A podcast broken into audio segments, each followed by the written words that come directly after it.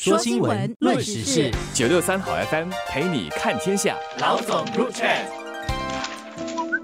各位听众，大家好，我是新民日报的朱志伟。大家好，我是联合早报的郭丽娟。今天我们要谈的就是发生在上个星期五凌晨两点哦，一宗相当罕见的金文泰泥蟹事件，地点就金文泰六道预购主屋项目 Clementi North Up 空地的附近哦，河套旁的那个土地坍陷了下来，阻断了水道，整个范围相当于一个足球场那么大，而事件导致了一名路过的男子受了轻伤。这确实是让人十分震惊的一起意外，因为倾盆大雨过后，那一些小山丘如果出现小范围的泥屑是时有所见，但在新加坡的建筑工地发生这样的泥屑事故，我相信大家应该是很难以想象的。所以只能说万幸的是，只有一人受了轻伤。当局已经关闭事发地点附近的区域，而金文带路段一直到联邦西道的公园连道则是会开放的。附近已完工但没有人入住的主屋证实建筑结构没有受损，而国家发展部长李志山也说了，当局的首要任务是减轻泥屑的影响，以确保工人和公众的安全。而修复的工程是是需要时间完成，所以这段期间他请居民多多谅解。像这样的罕见事故发生后，考验的其实是当局的危机处理能力。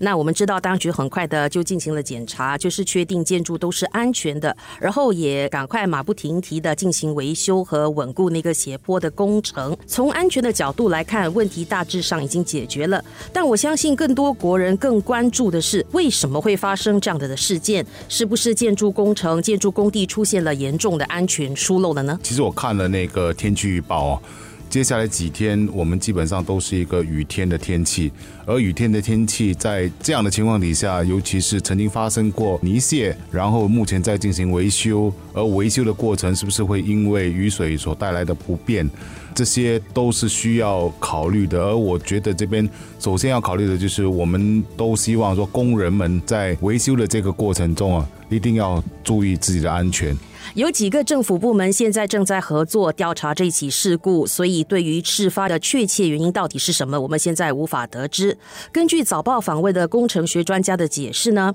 斜坡上的地形和负载情况的改变、异常的降雨量和持续时间，还有那个排水条件，都可能是造成泥屑的原因。那我觉得这时候可能就是需要有关当局加强检测，找出问题发生的原因，才能够避免类似的事故发生。我们知道。新加坡有不少的祖屋和私宅都是依着山丘或者依水道而建的，但是随着气候变化，如果那个降雨量和降雨模式更多变的话，那这样的工程可能也是其实会受到一定的影响的。在制定安全标准和检测方面，或许得进一步加强，才能更好的保障工人和公众的安全。其实，如果我们能够从这起事件中呃学到什么的话，那我觉得啦。基本上就是一个环保意识吧，就是我们真的必须要完全的知道自己其实是处在一个地球变暖、气候变化的这个环境里面，我们比任何的时候遭遇更多的多雨的这个天气，而多雨的天气其实对我们的居住环境都会产生一些影响哈。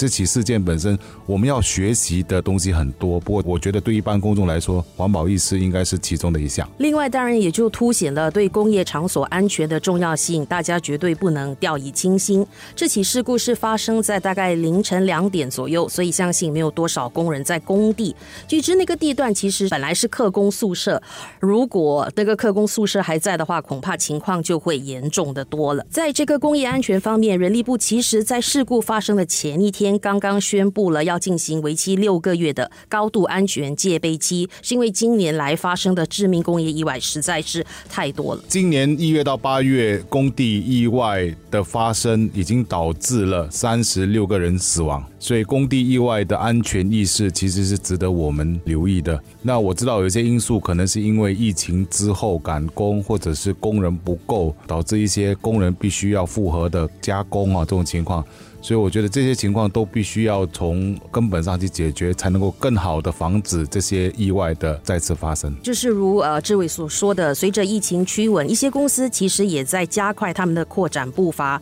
所以工程也面对了一些要赶进度的压力，就疏忽了原来的安全工作流程，就更可能发生了意外。所以在这时候呢，更要灌输安全文化的重要性。一些雇主其实可以主动响应政府的呼吁，暂时停工做一次全面的安全全检查，对症下药来解决安全隐患，让所有工人都能够安全上班、平安回家。